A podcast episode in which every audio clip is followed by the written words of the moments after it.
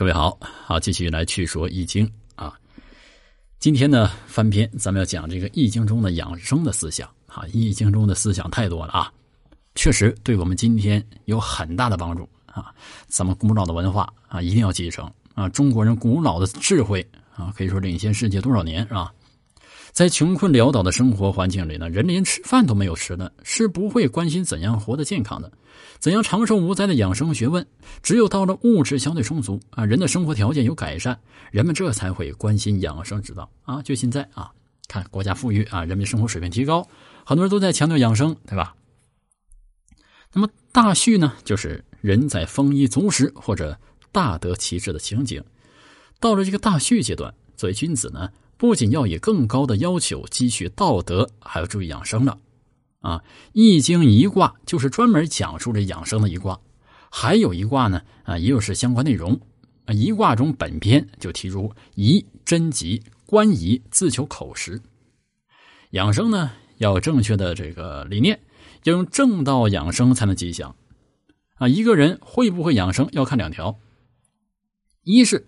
看他能否处理好与社会的关系，也就是说养人；二是自己的自我养生。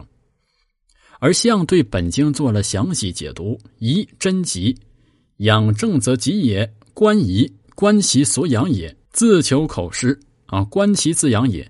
天地养万物，圣人养贤以及万民，宜之使大以哉啊！养生有正道啊，解释啊，说这个坚守正道才能带来好处。观仪就是观其所养，也就是要观察养仪以及万民的情况。那么自求口实呢，就是自我养生，大约有两个意思啊：一是能否凭自己能力养自己，有自养能力，养家糊口。当寄生虫或者吃了上顿没有下顿的人是不可能养好生的。二是看能否管好口，能否管好这个饮食，也是呃科学饮食。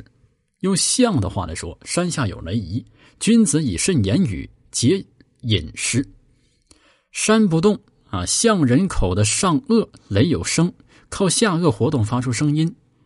人的生活存在这个生命最大限度上是靠口决定的啊，说话要口啊，吃喝要口，言语谨慎，饮食有节，也是道出了养生的真谛啊。记好了啊，再说一下啊，什么意思啊？这个言语。咱们要谨慎啊，说话嘴啊，吃饭要嘴啊，饮食有节度啊，这是养生的真谛。